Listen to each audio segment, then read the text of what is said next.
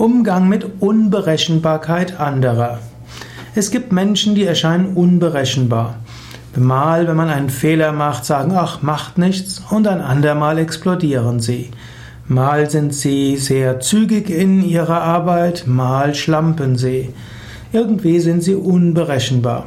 Wie gehst du damit um? Zunächst mal gilt es, dir bewusst zu machen, ja, der andere ist, reagiert nicht so, wie du denkst. Du kannst dann auch sagen, ist ja auch gut. Ich muss also jetzt offen sein auf den Moment. Ich kann mir nicht unbedingt im Voraus ausmalen, was passiert. Unberechenbarkeit hält dich vielleicht achtsam und bewusst und verhindert, dass du einfach nur in Gewohnheiten reingehst. Unberechenbarkeit könntest du aber auch mildern, indem du von vornherein klar ausmachst, was zu tun ist.